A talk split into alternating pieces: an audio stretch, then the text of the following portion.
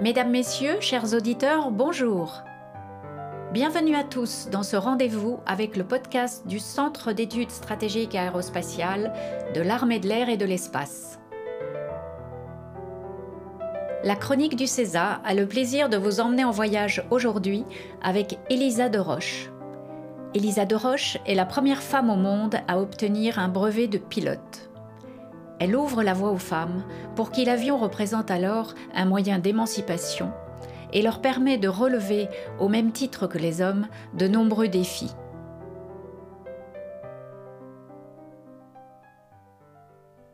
Je m'appelle Elisa Léontine de Roche, née à Paris le 22 août 1882.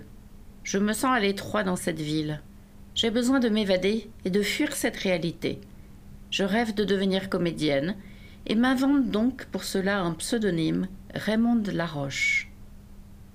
En ce début d'ère industrielle, tout va si vite, comme si l'homme, longtemps prisonnier de la nature, voulait maintenant s'en affranchir. Désormais, le ciel parisien résonne des cliquetis des moteurs d'avion. La dernière vogue parisienne est d'accourir sur les terrains d'ici les moulineaux de Bagatelle pour admirer ces nouveaux appareils motorisés. Je n'échappe pas à cette mode et, vêtue de ma plus belle robe, je me rends donc sur les terrains d'aviation où j'espère aussi rencontrer un auteur à succès qui puisse me faire jouer dans sa future pièce. Cependant, c'est un tout autre rôle qui m'attend, celui de pilote. Du 22 au 29 août 1909, je participe comme spectatrice au premier rassemblement mondial de l'aviation à Reims. Je croise des pionniers comme Hubert Latam ou encore Louis Blériot. Je suis fascinée par ces engins volants et par ces hommes qui s'arrachent de la gravité terrestre pour voler là-haut dans les cieux. Il me semble alors que l'avion est le projet ultime pour être libre et que, nous autres humains, nous avons été faits pour voyager sur ces appareils. Je croise la route de Charles Voisin, un brillant pionnier de l'aviation qui construit avec son frère Gabriel de nombreux prototypes. Ces deux hommes m'initient au rudiment du pilotage mais je dois me débrouiller seul, car leur avion ne comporte qu'un seul siège de pilote. Le 22 octobre 1909, je me lance sans hésitation.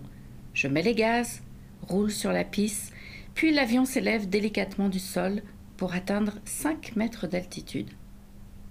Je vole ainsi une centaine de mètres avant de me poser en douceur. Je succède ainsi dans les airs à Thérèse Pelletier, qui, en septembre 1908, avait réalisé le premier vol féminin en solitaire sur la piste d'Issy-les-Moulineaux. Le 8 mars 1910, j'obtiens le brevet de pilote numéro 36 de l'Aéroclub de France, le premier attribué à une femme. Je fais taire les mauvaises langues qui affirment que l'aviation est une activité trop dangereuse pour le sexe faible. Au contraire, le vol est la meilleure chose possible pour une femme, car piloter ne fait pas tant appel à la force physique qu'à la coordination mentale. Avec ce brevet, j'intègre l'équipe des pilotes officiels des avions voisins pour participer au rassemblement aérien partout en Europe. Le 5 mai 1910, à Tours, je gagne une prime de 1000 francs pour être l'unique pilote à voler ce jour-là en dépit du mauvais temps. Le 9 mai 1910, à Saint-Pétersbourg, je vole devant le tsar Nicolas II, qui, impressionné par mon audace, me félicite personnellement en m'octroyant l'ordre de Sainte-Anne et le titre de baronne. Même si ce titre de noblesse n'a aucune valeur officielle, je me fais désormais appeler, non sans malice, la baronne de la Roche. Début juin, je suis à Budapest où une foule immense applaudit mes péripéties aériennes alors que je vole pendant plus de trente minutes. Le 21 juin, me voilà de retour en France, à Rouen, où je vole comme un véritable oiseau qui décrit au-dessus de la campagne de grands cercles dans le ciel à l'heure où le soir tombe.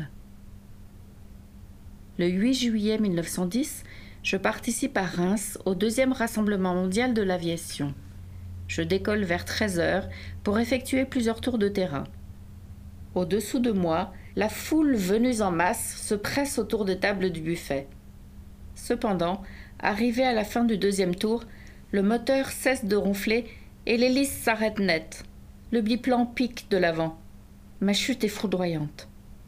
Les secours se pressent aussitôt et me dégage de la carlingue détruite. Je suis trop grièvement blessée pour parler, mais sur mon visage, douloureusement contracté, s'exprime une indicible douceur. J'ai la jambe droite cassée en deux endroits, le bras gauche brisé. À l'hôpital où je suis conduite, les docteurs relèvent 18 fractures. C'est un véritable travail de mosaïque que les chirurgiens accomplissent tellement ma chair et mes membres sont en piteux état.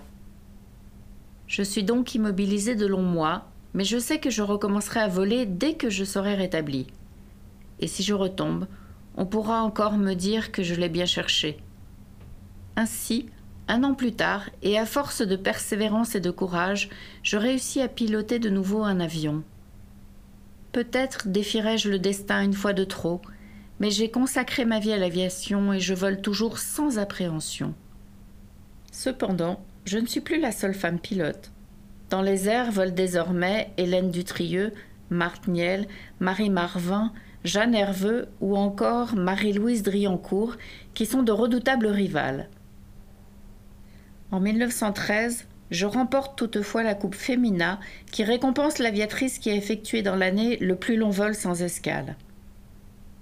La Grande Guerre interrompt les compétitions, mais dès le retour à la paix, je m'illustre le 12 juin 1919 en ravissant à l'américaine Ruth Lowe le record féminin d'altitude à 4800 mètres. La plupart d'entre nous répartissons les risques de la vie sur un certain nombre d'années, d'autres les ramassent sur quelques minutes ou quelques heures. Quoi qu'il en soit, ce qui doit arriver arrive. Le 18 juillet 1919, alors qu'elle se prépare pour la Coupe Femina au Crotoy, elle accepte de voler sur un G3 en compagnie du pilote officiel de Caudron.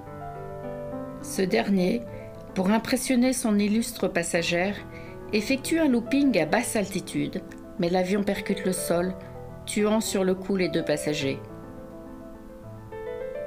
Le journal Loto, dans son édition du 19 juillet 1919, écrit Madame Laroche était une grande figure de l'aéronautique. Aviatrice de la première heure, elle s'adonna avec passion au sport qu'il avait conquise. La mort est venue interrompre son audacieuse carrière, et elle nous touche d'autant plus que nous l'entendons encore nous dire, il y a quelques jours à peine, Ne parlez pas de moi, attendez que je sois au crotoy, et je vous promets que vous aurez autre chose à dire.